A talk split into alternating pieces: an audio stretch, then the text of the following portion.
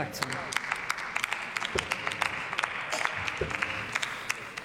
Ja, sehr geehrte Frau Präsidentin, sehr geehrte Frau Ministerin, liebe Kolleginnen und Kollegen, liebe Zuschauer, da ist es, das Aktionsprogramm Natürlicher Klimaschutz, das man übrigens auch getrost als Aktionismusprogramm bezeichnen könnte.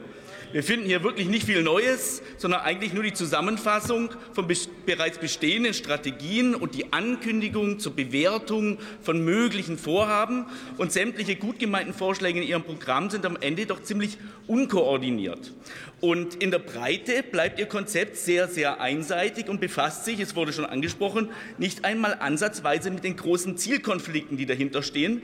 Denn wichtiger und guter Klimaschutz, der darf doch nicht ausgespielt werden gegen andere wichtige Dinge in diesem Land, meine Damen und Herren.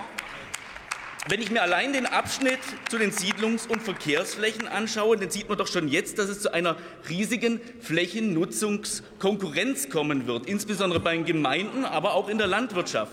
Wie sollen sich denn die Kommunen überhaupt noch entwickeln können? Wo soll Wohnraum entstehen? Wo sollen Gewerbe und Arbeitsplätze ihren Platz haben, wenn die Gemeinden weitere Naturoasen auf bereits bebauten Grund schaffen sollen? Mit den begrenzten Flächen haben die Kommunen doch sowieso schon viel zu wenig Möglichkeiten und jetzt sollen sie sogar noch Flächen frei machen. Das ist aus meiner Sicht weltfremd und wird den Wirtschaftsstandort Deutschland weiter schwächen, meine Damen und Herren. Aber gut, dass diese Bundesregierung die Deindustrialisierung unseres Landes vorantreibt, das ist inzwischen nicht mehr überraschend, sondern ist ja so langsam jedem klar. Dass sie aber gleichzeitig noch einen wahren Kreuzzug gegen einen ganzen Berufsstand, nämlich die heimische Landwirtschaft, begonnen haben, das ist rücksichtslos und durch nichts zu rechtfertigen.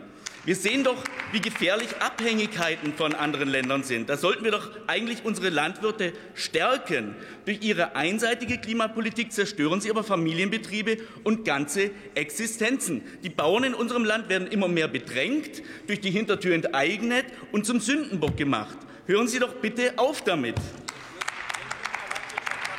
Ich möchte meinen fleißigen Bauern zu Hause gerne sagen können, dass sie sich keine Sorgen zu machen brauchen, dass die Politik hinter ihnen steht und sie unterstützt, denn nichts anderes haben die verdient. Vielen Dank.